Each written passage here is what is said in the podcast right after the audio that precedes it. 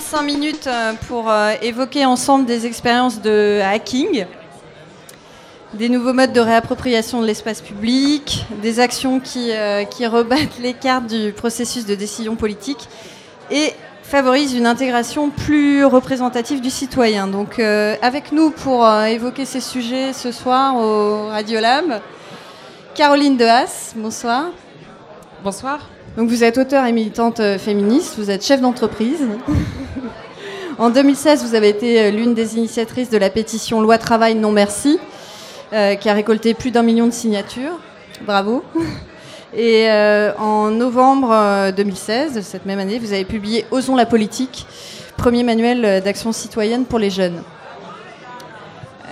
Julien Defay, vous êtes designer au sein de la 27e région un laboratoire de transformation de l'action publique euh, qui conduit des programmes expérimentaux avec des collectivités et des administrations. Vous êtes en charge de la prospective, donc un travail expérimental de, fiction administrative. Et vous coordonnez la Transfo à Paris, une démarche de formation-action auprès d'agents de la ville visant à co-créer leurs propres fonctions innovation en interne. Tout un programme. Et euh, Geoffrey Dorn, bonsoir. Vous êtes le fondateur de Design and Human, agence de design éthique et radical. Vous œuvrez pour un design donc engagé et collaborez avec euh, la Croix-Rouge, la Fondation Mozilla, la lutte contre le racisme et l'antisémitisme, la recherche contre le sida, Water Rights Makers ou auprès de start-up et de laboratoires de recherche. Ça en fait du monde. En 2016, vous avez publié Hacker Citizen, un livre de ressources pratiques pour hackers et euh, pour, hacker et euh, se réapproprier la ville. Voilà. Euh, donc chacun, on va prendre, on va faire un tour de table pour que vous présentiez vos, actions. Caroline, on peut peut-être commencer par vous. quelles sont-elles? Quels sont ces champs d'action? Alors c'est une question assez compliquée parce que moi j'ai mon engagement initial, c'est un engagement syndical pour la défense des droits des étudiants sur ma fac. Puis ensuite, c'est devenu un engagement féministe. Et puis l'année dernière, euh, à la fois un peu par hasard et pas complètement, je me suis retrouvée euh, très engagée sur la loi, enfin, contre la loi travail. Je dis un peu par hasard parce que c'est quand même aussi un coup de bol que cette pétition ait marché. Hein. Il n'y a pas de recette magique. Je reçois souvent des messages sur Facebook ou Twitter. Est-ce que vous voulez relayer la pétition pour qu'elle fasse le même nombre de signatures? Ça marche pas du tout comme ça, malheureusement. Donc c'est aussi un coup de bol. Il y a une alchimie qui a prise à ce moment-là. Et c'est à la fois, donc c'est par hasard, et en même temps pas complètement par hasard, parce qu'il y a eu en fait euh, le même transfert dans ma tête sur la question du travail que sur la question des droits des femmes. C'est-à-dire qu'au début c'était très théorique. Moi j'ai une formation militante, syndicale, politique, de gauche. Et donc, sur la question du travail et sur la question des droits des femmes, je pense que le travail, c'est important, mais ça ne doit pas occuper toute la vie. Je pense que la réduction du temps de travail, c'est bien. Je pense que le bien-être au travail, c'est bien. Sur les droits des femmes, je pense que l'égalité femmes-hommes, c'est bien et que les violences, c'est pas bien. Bon, c'est assez basique, quoi. Donc, je suis dans une approche assez théorique. Et puis, il y a un jour où ça bascule. Sur les droits des femmes, ça a basculé quand j'étais membre du bureau national d'un syndicat étudiant et que sur les 12 femmes qui avaient en moyenne 22 ans, je me suis rendu compte qu'il y en avait 3 qui avaient déjà été victimes de viol. Et là, il y a eu un truc dans ma tête qui s'est passé où je suis passée d'un engagement très théorique à un engagement qui restait théorique, intellectuel, mais aussi très viscéral. Genre, juste, il y a des femmes violées tous les jours en fait en France. Et c'est pas possible parce que ça abîme ce qui pour moi est le plus important, c'est notre matière humaine. Enfin, c'est notre humanité, quoi. Ça, ça abîme notre humanité. Moi, je suis pas millionnaire, je suis pas présidente de la République, donc le seul pouvoir que j'ai à ma disposition, c'est mon énergie, mon humanité que je peux mettre au service de causes, etc. Et donc quand on me fait des violences, quand on fait des violences à d'autres personnes, on abîme cette humanité. Et donc j'ai basculé dans un truc un peu tripal. Et sur le travail, c'est pareil. C'était très théorique, quoi. C'est bien, il faut bien traiter les gens au travail, il faut bien manager, les managers, il faut qu'ils soient gentils, bon ok. Et puis j'ai créé une boîte et j'ai commencé à recruter du monde. Et là, dans les entretiens d'embauche, ou dès que j'ai commencé à avoir des salariés, je me suis rendu compte que 90% des gens que j'ai recrutés avaient été maltraités dans leur boulot précédent. Et donc là encore, je me suis dit, mais il y a un problème, j'attire les gens qui ont des problèmes. et puis en fait, j'ai parlé de ça autour de moi, et en fait, 90% des gens, autour de moi avaient déjà subi du harcèlement au travail, du mal-être, du stress. Voilà. Et là, je me suis dit, le travail abîme tous les jours des millions de personnes dans ce pays. Et nous, on est là à faire comme si de rien n'était. Et donc voilà, dans les deux engagements, que ce soit sur le féminisme ou sur le travail, il y a eu ce basculement d'un truc très théorique à un truc tripal, quoi. De genre, on est en train d'abîmer de la matière humaine, nos intelligences, et il faut, faut qu'on fasse quelque chose, quoi. Et donc vous avez mis au point un plan d'action? Ouais, alors sur la loi travail, si on prend cet exemple-là, on parle beaucoup de la pétition, mais en fait, moi, ce dont je suis le plus fier, c'est pas la pétition, c'est le site internet qu'elle est avec. Alors, s'il y en a qui ont des smartphones avec euh, la 3G ou la 4G, vous pouvez aller voir, c'est loitravail.lol. Donc, loitravail.lol, L-O-L. Euh, parce qu'on peut acheter des dons de domaine en .lol maintenant. Euh, donc loitravail.lol et c'est un site avec des petits carrés de couleurs. Je sais pas si vous vous rappelez pendant la mobilisation, il a pas mal tourné. Il y avait plein de petites carrés de couleurs. Et en fait, je suis vachement plus fier de ce site-là que de la pétition parce que je pense que c'est ce site-là aussi qui a permis la réussite de la pétition. Ce site, il expliquait avec que des petits carrés, très simples, hyper pédagogiques, hyper euh, et en même temps ultra précis, ultra euh, juridiquement bordés, la loi travail de manière pour tout le monde. Pas pour les nuls, pour tout le monde. Quoi. Euh, et, et ça, ça a permis une appropriation par les citoyens les citoyennes de ce débat parce que franchement, vous lisiez la loi travail, vous aviez juste envie de vous pendre. Hein. C'était, moi, je comprenais rien, quoi. Donc on a mis des juristes sur le coup, on a mis des syndicalistes sur le coup. Moi, j'ai joué le rôle de la relou qui leur disait à chaque fois qu'ils écrivaient un truc, attendez, on comprend rien, donc réexpliquez-moi comme si j'avais 5 ans. Donc ils me réexpliquaient comme si j'avais 5 ans. Je réécrivais. Là, ils me disaient, non mais là, Caro, tu dis une connerie, le gouvernement va nous taper dessus. Donc ils réécrivaient en mode euh, juridiquement bordé, je réécrivais en mode communicante, et, et c'est ça qui a fait que le site, je pense, il a cartonné. Et nous, on partageait jamais le lien de la pétition, on partageait que ce site qui, en permanence, renvoyait évidemment vers la pétition pour la signer. Mais je pense que euh, ce travail entre des, des gens qui prenaient un peu la posture de communicants, donc grand public, et les gens qui prenaient la posture de juristes, techniciens du sujet, on a fait ça en 48 heures, et ça, ça a cartonné. Et moi, c'est ce que je conseille maintenant dans toutes les mobilisations qui sont construites, les associations, les projets, c'est qu'il faut mettre autour de la table des gens qui s'entendent bien, et qui sont à la fois des, pour certains, des, qui vont faire jouer le rôle des relous, des techniciens. Non, là, la virgule, elle n'est pas bien placée. Non, là, tu as cité l'article 40 bis, mais en fait, c'était l'article 41 bis. Les relous, quoi, mais qui garantissent que votre projet, il est solide sur le fond et des communicants. Moi, à ce moment-là, je jouais le rôle de la communicante. Parfois, je fais, enfin, on, change les rôles. Hein. Euh, sur les sujets sur lesquels je suis technicienne, je prends le rôle de la technicienne. Et le rôle de la communicante qui disait, mais attendez, là, euh, personne ne va comprendre. Donc, on va réécrire en mode grand public. Et pour moi, le meilleur plan d'action, c'est ça. Et pour moi, c'est ça qui a fait la force de cette mobilisation.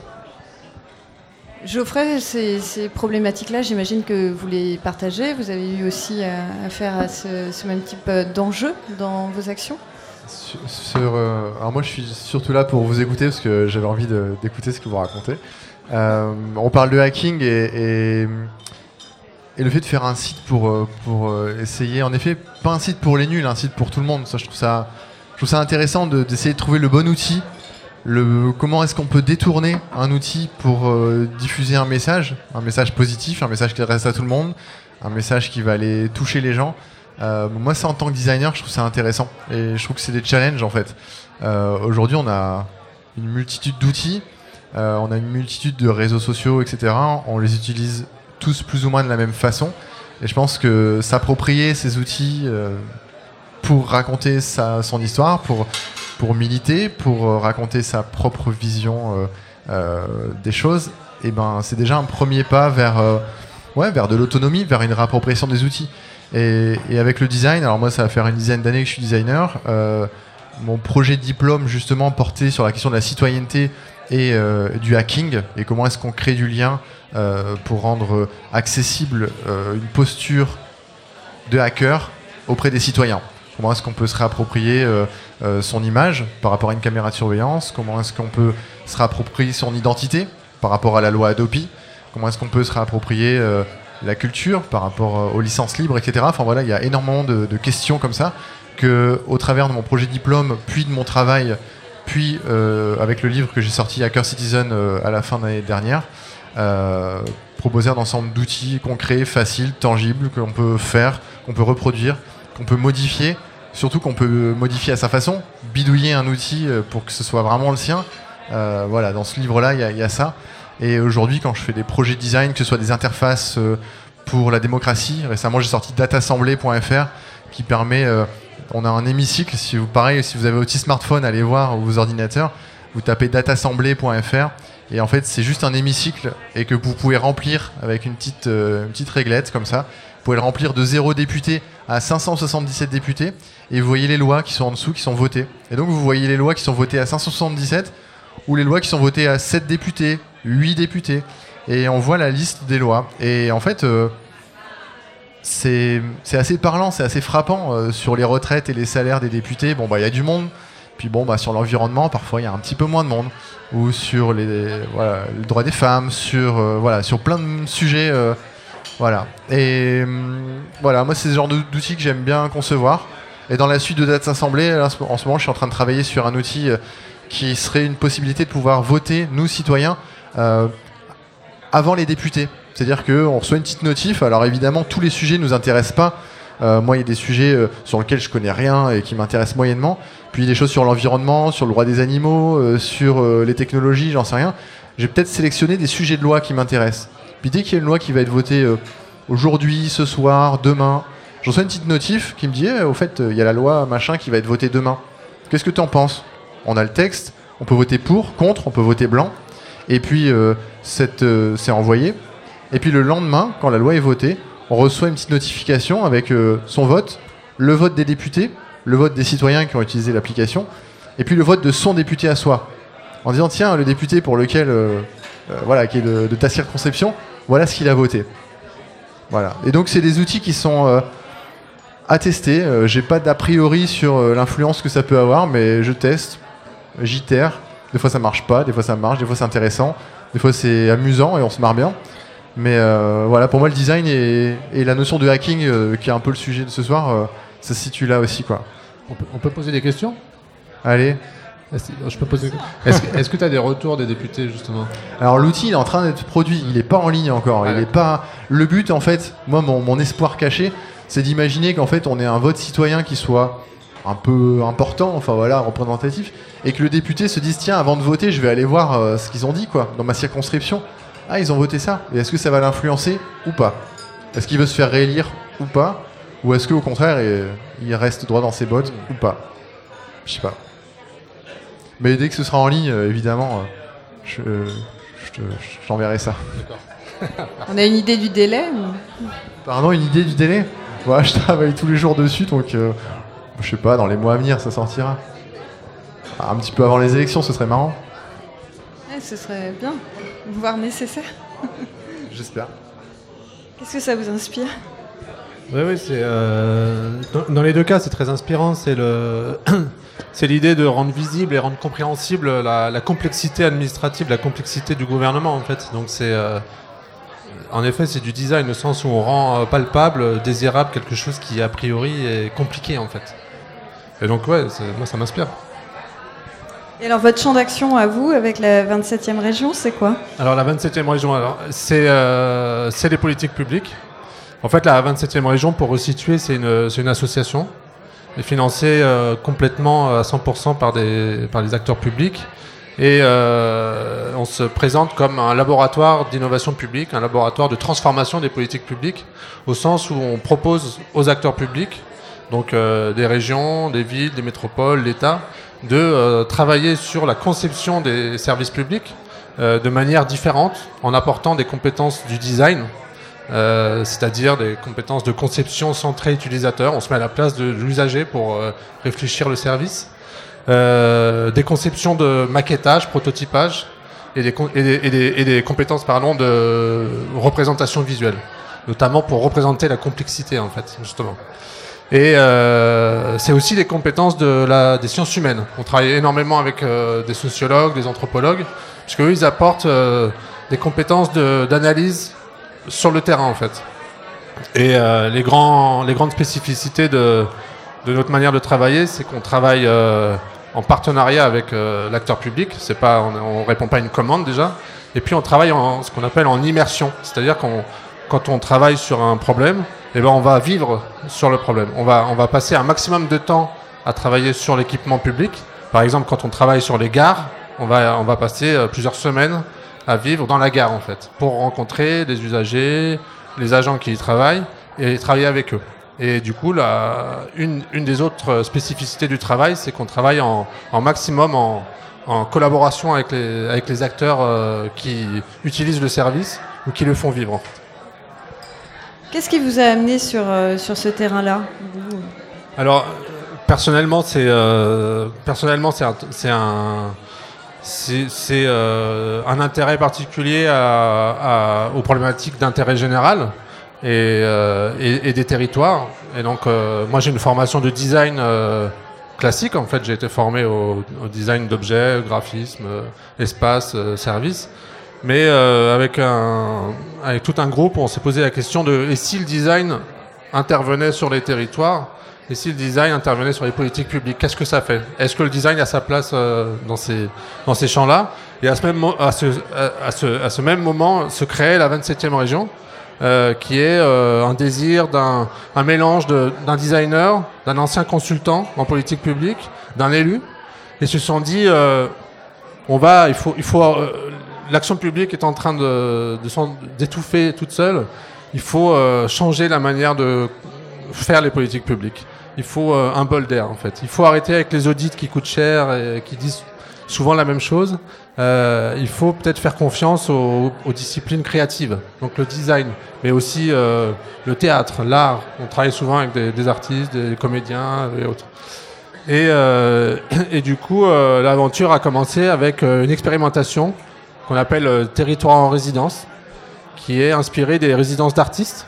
Et, euh, l'idée, c'est de travailler, comme je vous disais, sur une problématique euh, d'une collectivité. Donc, si on travaille avec une région, par exemple, on va traiter une compétence régionale, le lycée, la gare ou autre. Et puis, on va, on va le faire sur place. Voilà. Et, au début, ça a été des tests avec quelques régions, et puis euh, ça a apporté ses fruits. Puis maintenant, on a de plus en plus de demandes, et on a de plus en plus de projets différents, en fait, selon ces principes-là, ces grands principes. Voilà. Et donc, c'est le principe. Et l'idée, euh, l'idée, c'était de dire, et si on arrivait à hacker l'action publique de manière, de, manière bienveillante? Nous, on, se- présente comme des euh, hackers bienveillants de l'action publique, au sens où euh, on croit en l'action publique, vraiment. Il y a, y a des gens hein, qui pensent que l'action publique est, morte, hein, est vouée à disparaître. Euh, le rôle de l'État et des collectivités, euh, ça menuise. Nous, on pense que non. On pense que, on pense que les services publics et l'action publique a, a, a- sa place et qui a, a de belles choses à faire. Et euh, mais qu'il faut la transformer. Et du coup, notre idée, c'est de rentrer dans la machine pour la transformer de l'intérieur et euh, même transformer même les manières de travailler euh, des agents en fait et voire des élus. Allez-y. Ouais, j'ai une question. Comment tu fais pour. euh, J'allais dire garder la foi, mais c'est trop euh, ésotérique. Euh, parce que moi, je, je- je trouve qu'on est quand même vachement confronté euh, au décalage entre tous les, toutes les solutions qui existent, parfois au niveau local, au niveau régional, même au niveau national, et le manque de volonté en haut. Et c'est-à-dire que euh, moi, je travaille avec beaucoup de collectivités dans le cadre de mon boulot, notamment sur la question de l'égalité professionnelle, sur la question de la participation citoyenne, euh, sur la question de la communication, média training. Bon, donc on fait pas mal d'interventions qui permettent de faire bouger les lignes sur la façon de pratiquer les politiques publiques. Le problème, c'est que par exemple sur l'égalité entre les femmes et les hommes, on fait des interventions dans les collectivités, ça se passe bien, super enthousiasme. Puis en fait, derrière, tu as zéro moyen, parce que les moyens des collectivités sont coupés par le national en ce moment, et qu'ils étouffent avec le RSA à financer, et que, bah, résultat, bon, l'égalité, on est d'accord, hein, mais franchement, tu as vu, il y a, d'autres priorités. Quoi. Et donc, on se retrouve quand même. Et moi, je suis vraiment confrontée à ça en ce moment, c'est-à-dire que et ce paradoxe, il se joue aussi sur société civile et politique. C'est-à-dire que avec bon la loi travail, ça a raté. On n'a pas obtenu le retrait de la loi, mais on a quand même réussi à obtenir un changement de mesure et je pense une prise de conscience dans le pays que le code du travail était en fait un truc important et super euh, et très intéressant en fait à regarder de plus près. Donc je pense qu'on a fait quand même on a fait bouger des lignes dans le pays avec cette mobilisation. Il y a d'autres mobilisations, par exemple en 2012 pour obtenir un ministère des droits des femmes où on a réussi. On a c'est victorieux parce que François Hollande était contre hein, le ministère des droits des femmes et c'est suite à la mobilisation des féministes qu'il a soit changé d'avis, soit changé de programme, mais en tout cas il l'a fait quoi. Euh, et donc la société civile de ce point de vue-là, ou l'action publique au niveau local ont un rôle super important. Mais je me heurte toujours à un truc, hein. c'est que tant qu'on n'est pas président de la République, pour changer massivement la société, et notamment sur la question des violences à l'encontre des femmes. Dire, moi je fais plein d'actions, on soutient les associations qui accueillent des femmes victimes de violences, etc. Le mec, ou la nana, en l'occurrence le mec depuis toujours, qui a la clé pour mettre en place des politiques publiques d'ampleur qui peuvent, c'est certain, je mets ma main euh, à couper, en 5 ans, on peut diviser par deux le nombre de viols dans ce pays. On sait comment faire. On l'a fait sur la sécurité routière, il y a eu des politiques publiques d'ampleur qui nous ont fait changer nos comportements et nos mentalités. Il y a 30 ans, vous étiez dans un repas de famille, il y avait votre oncle ou votre tante qui buvait un verre de trop et qui se levait avec un trousseau de clés dans la main. Qu'est-ce qui se passait? On lui disait rien, voire on lui disait un dernier pour la route. moi j'ai entendu ça en étant enfant, un dernier pour la route. J'ai fait le test aujourd'hui dans une formation que j'animais. Il y avait pas mal de jeunes de moins de 25 ans. Ils n'avaient jamais entendu ça. Donc il y a des choses qui ont changé dans la société. On est passé de 20 000, 30 000 morts sur les routes à 4 000. C'est encore trop. Mais je veux dire, c'est pas une évolution de l'espèce. Hein. Notre génome n'a pas muté en 30 ans. Donc on est devenu plus intelligent sous l'impulsion des politiques publiques. et voilà, tu vois, moi, cette tension-là, à un moment, j'ai juste envie d'aller prendre François Hollande, de secouer et de dire, mais pourquoi t'as pourquoi pas fait les trucs, quoi? Bah, Pour te répondre, nous, on a. Déjà, on, on, essaye de, quand on commence à travailler avec une collectivité, on essaye de discuter le plus rapidement possible avec des décideurs. Alors, soit des décideurs politiques, donc des élus, soit des décideurs administratifs, donc des directeurs généraux des services. Euh, parce qu'en effet, si on n'est pas en lien avec eux, on aura beau tout faire, à la fin, s'ils sont pas eux motivés, boum, ça tombe à l'eau.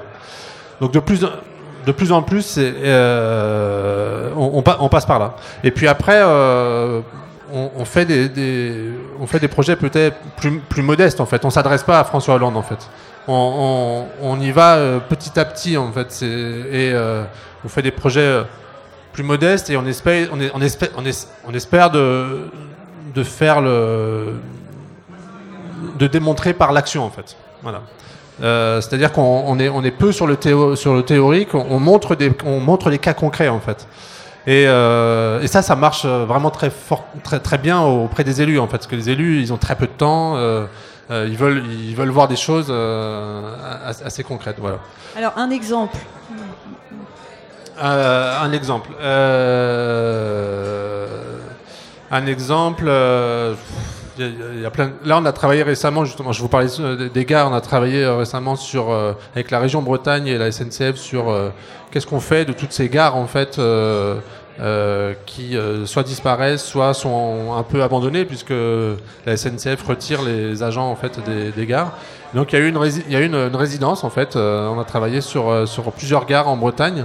Et, et là, il y a eu, à la fin de cette résidence, on a, travaillé avec les agents, des, les, les, utilisateurs des, des, trains. Et à la fin de la résidence, on a, on a formulé graphiquement des une autre manière d'aborder euh, le futur des gares. Aujourd'hui, c'est aujourd'hui la SNCF euh, réfléchit euh, soit c'est soit c'est une gare où il n'y a rien, soit on met un, bonhomme, soit on met un agent. Et nous, on a démonté ça et on a formulé d'autres pistes, d'autres faisabilités. Et ça, c'est très concret en fait. On, montre le processus de travail avec des photos, avec des, ce qu'on appelle des verbatims, des, des éléments d'entretien qu'on retire. On, représente graphiquement tout ça, on montre les, maquettes, les prototypes qu'on a réalisés, qu'on a testés sur place, euh, et, on démontre en quoi c'est pertinent d'aller vers cette direction-là. Et du coup, la SNCF est en train de réfléchir très fortement à prendre en compte tout ce qu'on a dit pour, euh, à l'échelle régionale, hein, pour euh, modifier leur, conception de, ces gares-là. Voilà. Ça, c'est un exemple parmi beaucoup d'autres. Bon, une, action qui est pas si petite et euh, vous, vous, vous, vous, ne vous heurtez pas à, des murs, c'est-à-dire que... Ah, si. Euh, ah. Si, si, si, si, on se heurte. On se heurte euh, le principal mur auquel on se heurte, c'est la, la, lenteur en fait, du processus administratif. En fait. C'est-à-dire que même s'il y a des volontés de la part d'un directeur administratif ou d'un élu, toute la machine administrative est extrêmement lente et n'est pas forcément en relation avec la société civile d'ailleurs. Et, du coup, des fois, il y a des, fois les éléments, les actions se heurtent, s'opposent en fait. Et, euh, le temps que la, machine administrative mette en, marche les choses, ça y est, on est passé, la société est passée à autre chose en fait. Donc c'est euh, ça, c'est un, mur. Et puis l'autre mur, c'est simplement des, des, élus ou des responsables administratifs qui n'y croient pas, qui n'y croient pas à cette manière de faire.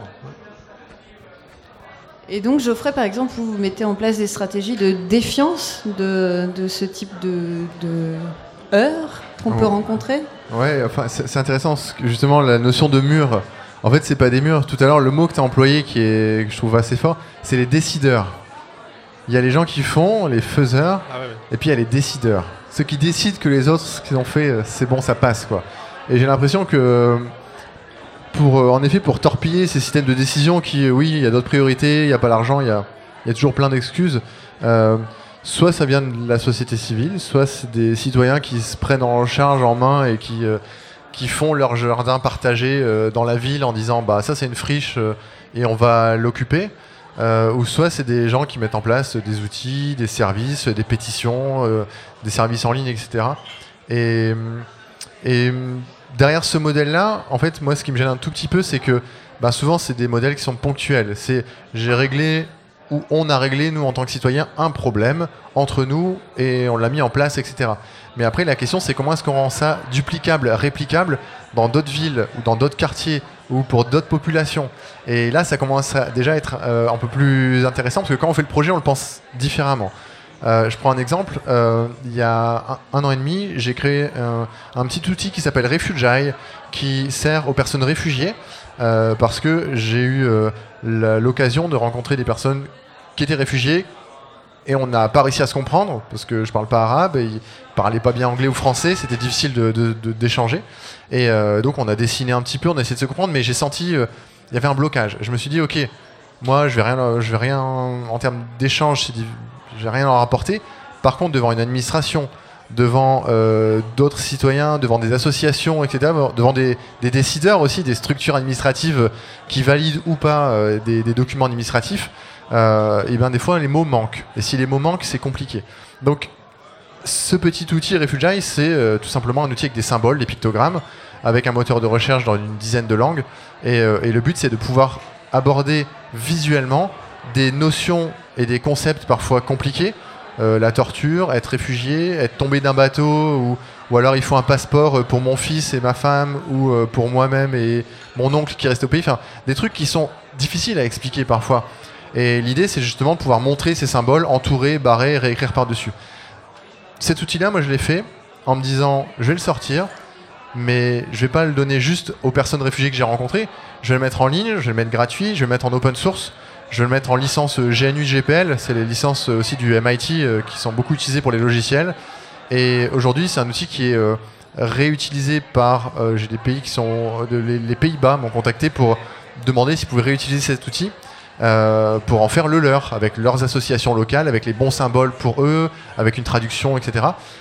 Et j'ai bon espoir que des initiatives citoyennes, si elles sont pensées en amont, pour être répliquées au niveau des licences, au niveau de la documentation, et ensuite euh, bah, que ce soit aussi même des initiatives euh, étatiques ou euh, gouvernementales, qu'elles soient pensées aussi pour être répliquées, dupliquées, mis en licence libre, et que ce soit pas cantonné aujourd'hui à des portails comme Open, l'Open Data du gouvernement qui ne suffisent pas du tout.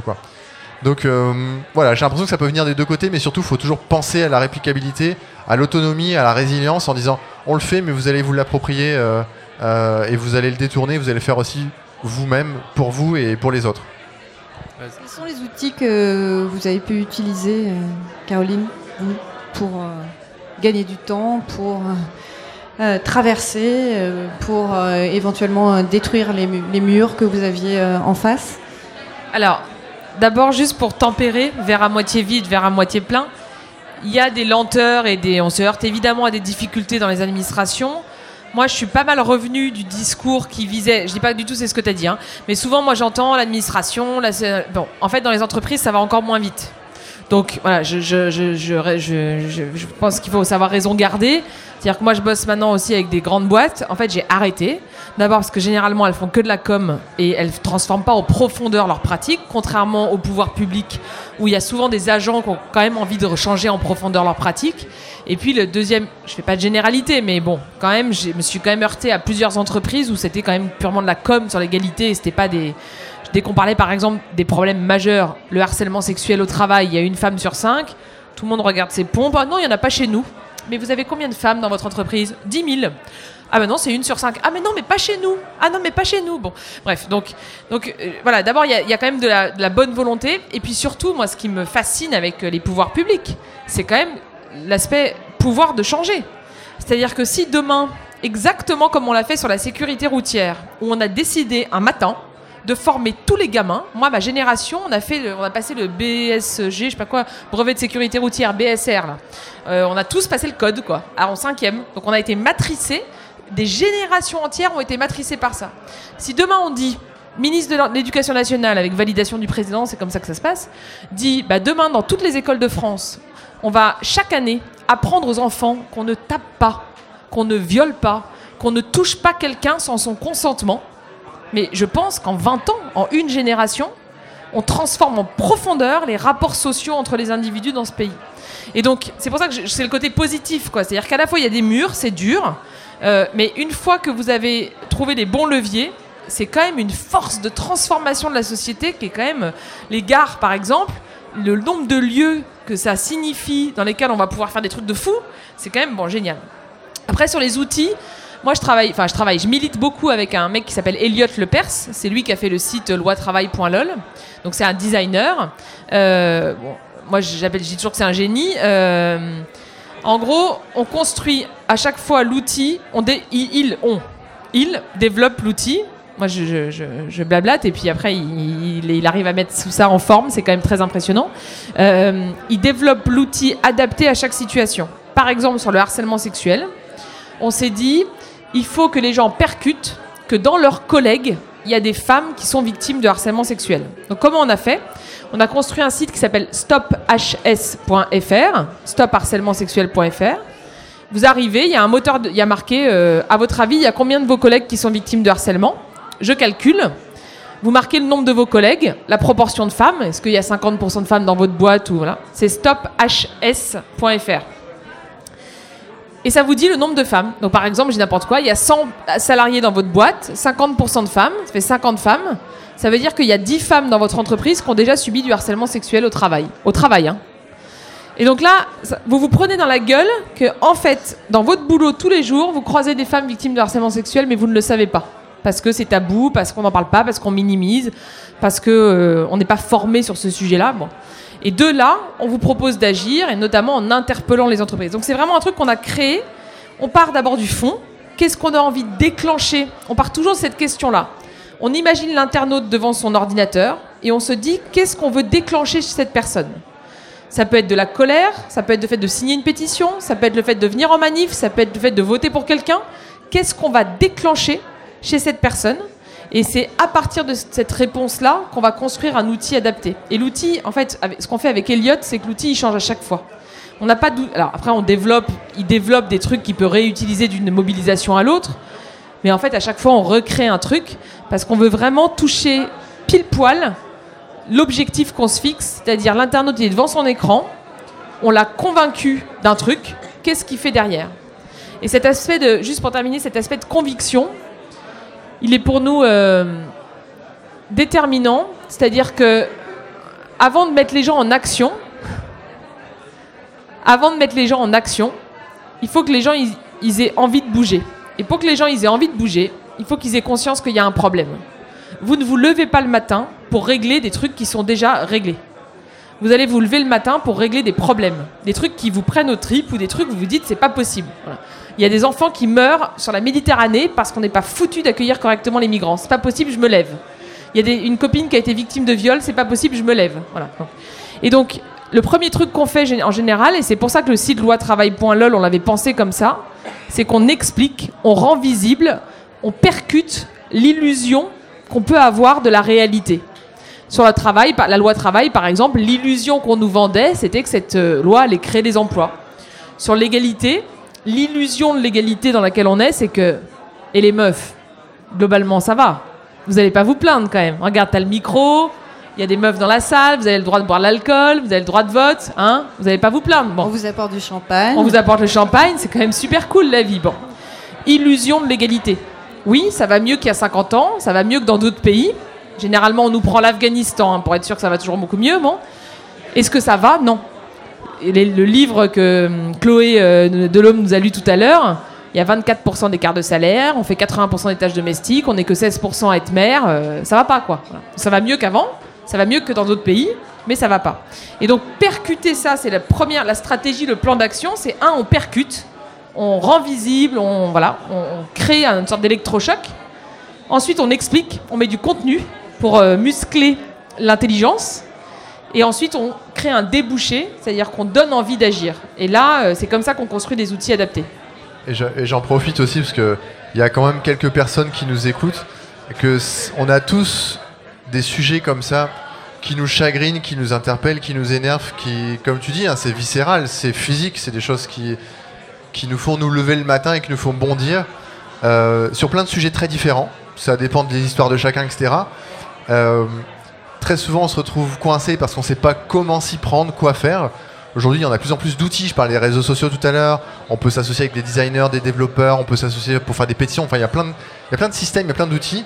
Et cette démarche euh, que tu présentes là ce soir, je pense que chacun peut essayer d'aborder cette démarche en se disant aussi, euh, voilà, moi il y a un truc qui me chagrine, et ben peut-être que à une toute petite échelle ou à une échelle plus globale, bah, je peux contribuer aussi à, apporter des solutions, à des réponses, parce que si moi ça m'énerve, ça me frustre, ça m'ennuie, bah, d'autres, d'autres aussi doivent vivre la même chose. Et parmi les outils, il y a nous, les gens, les êtres humains, nos cerveaux. Et moi, je suis très impressionnée. Moi, par exemple, sur Twitter, j'ai ouvert mes messages, mes DM là, mes messages privés sur Twitter. Donc n'importe qui, même si on se suit pas, peut m'envoyer un message privé. Et eh ben, le nombre de gens qui m'écrivent et qui, pour me demander des. Là, il y a par exemple, hier, ils m'ont appelé carrément euh, pour me demander des conseils. Ils veulent lancer une pétition pour euh, l'union de la gauche, de Jean-Luc Mélenchon à euh, Benoît Hamon. Hop j'ai capté l'attention euh, donc ils veulent lancer une pétition lundi sur l'Union de la gauche. Et, en fait, on a échangé un quart d'heure. Donc moi, un quart d'heure, j'étais en train de préparer la bouffe pour les gosses, j'avais mon casque, donc j'avais le temps, quoi. Il n'y avait pas de problème. Eux, en un quart d'heure, je leur ai expliqué comment nous, on avait lancé les pétitions précédentes et on a fait un échange d'idées qui ont rendu le projet plus fort. Et donc je pense que les outils, il y a les outils techniques évidemment qui sont très efficaces, et il y a aussi l'intelligence collective et les compétences de chacune et de chacun. Et parfois on hésite à solliciter des gens. Et en fait, moi, comme je vois, chaque fois qu'on me sollicite, je, parfois j'ai pas le temps, je dis j'ai pas le temps, je te renvoie vers quelqu'un d'autre. Mais je suis trop contente. Je suis trop contente de parler avec des gens en fait et de discuter, de rencontrer de nouvelles personnes. Et donc je pense que c'est pareil pour tout le monde en fait. Et donc faut pas hésiter à aller solliciter les personnes. Sur Twitter et sur Facebook, on peut maintenant écrire en direct à quasiment n'importe qui. Ne pas hésiter. Parfois, on a une petite boule dans le ventre en se disant, euh, je vais passer pour un. Bon, moi maintenant, j'hésite plus. J'envoie des messages à Florence Foresti en mode, salut, tu veux pas nous aider sur un truc? Et puis bon, parfois ça marche pas, parfois ça marche. Mais j'aimerais bien solliciter les gens qui sont là. On a, on a plus que deux minutes et on l'a pas fait encore hein, depuis le début de, de ce Radiolab. Mais est-ce qu'il y a des gens qui ont des questions?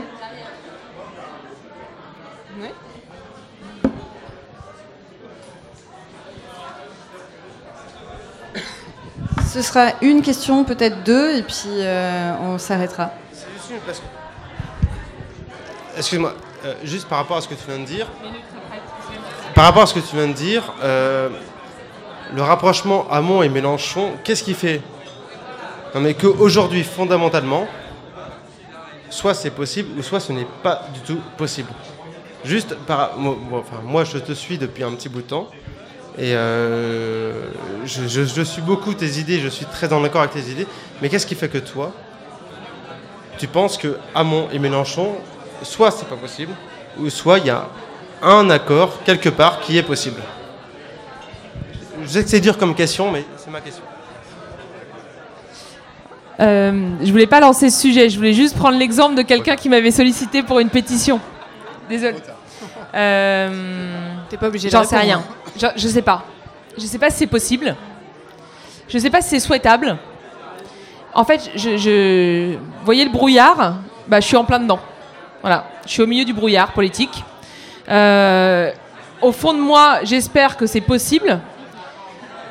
J'espère que euh, J'espère qu'il va y avoir une clarification suffisamment nette au sein de cette organisation politique et le Parti socialiste pour que toutes celles et ceux qui gardent en fait au fond d'eux la volonté radicale de changer le monde partent euh, et aillent faire autre chose, avec Jean-Luc Mélenchon, avec Yannick Jadot par exemple.